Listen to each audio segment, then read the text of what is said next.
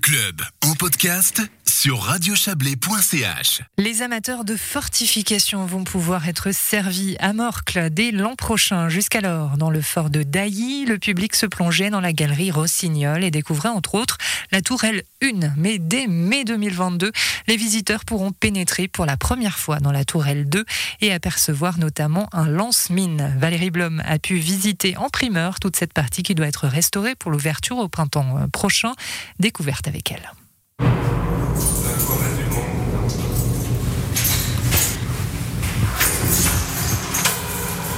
On va aller au cantonnement d'abord, après je là.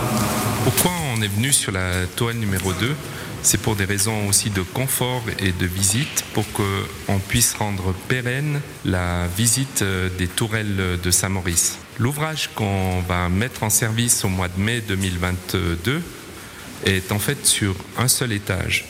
Il est accessible à des personnes d'un certain âge sans trop de difficultés, ce qui n'était pas le cas avec la tourelle numéro 1 qu'on faisait visiter sur la place d'armes de Dailly.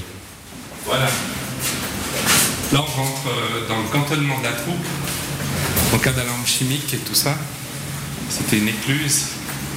Les soldats ici se enlevaient le masque de protection pour être dans une zone protégée. Et en cas d'alarme chimique, on, on, on, passait à la désinfection dans notre cuisine, notre salle à manger.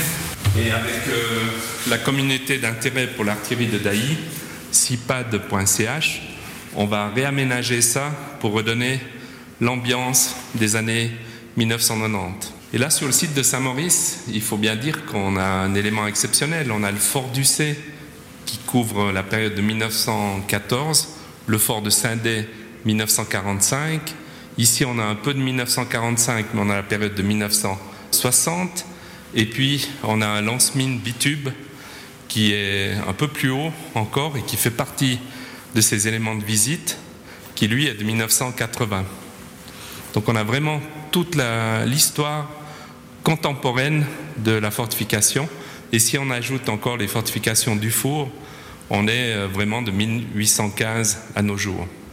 Donc l'image qu'on donne ici n'est pas l'image quand la troupe faisait son cours de répétition, puisque les dortoirs étaient un peu plus rustiques et ceux-là ont été remplacés quand euh, l'armée faisait d'autres exercices.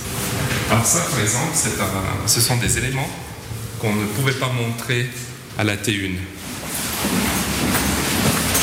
On est 50 mètres sous le canon. C'est là qu'on préparait la munition. Donc là, on a tout le processus pour la préparation de la munition. Mais on va d'abord commencer dans une salle qui s'appelle le post-calcul de tir.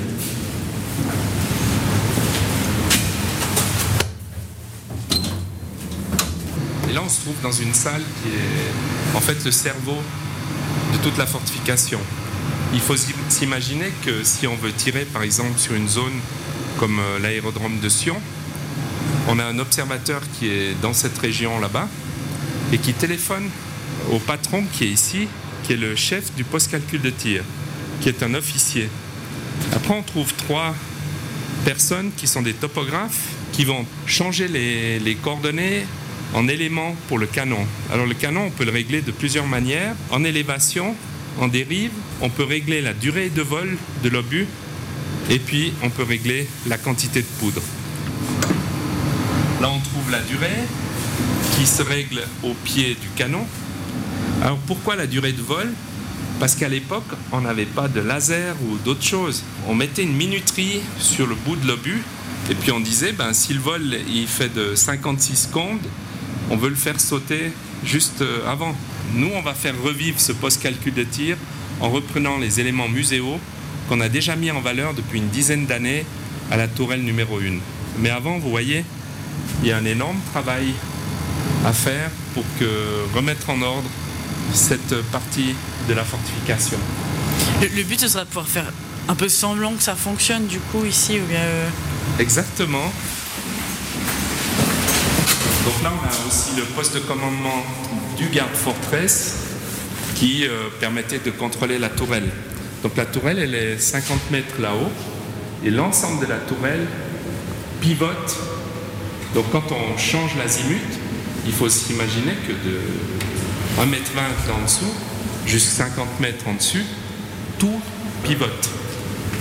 Et les, les gens ici se, ils se plaçaient. Donc typiquement, si au post calcul de tir on nous disait charge 3, on allait se mettre là.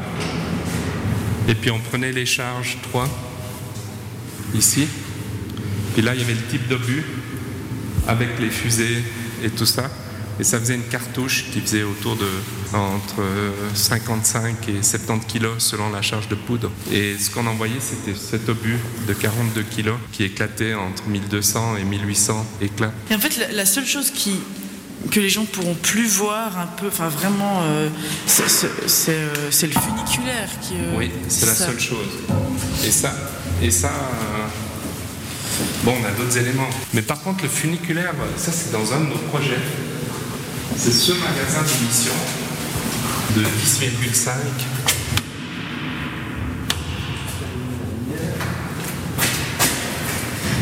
Ça serait de le démonter, de mettre le funiculaire qui vient d'être démonté à, à Savaton-Dailly. Ça serait de faire par exemple au fond une salle de cinéma où les gens s'assoient sur le funiculaire, puis qu'après on ait la suite euh, des canons jusqu'au canon moderne ici, ainsi que les uniformes et les armes d'infanterie.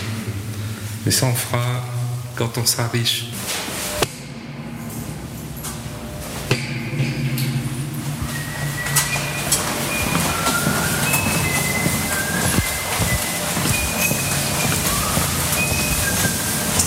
Veulent découvrir le lance-mine et cette partie des fortifications de Dailly euh, pourront s'inscrire pour une visite sur cipad.ch. Il est également possible de rejoindre la communauté d'intérêt pour l'artillerie de Dailly pour ceux qui veulent participer au maintien et à la mise en valeur de ce patrimoine.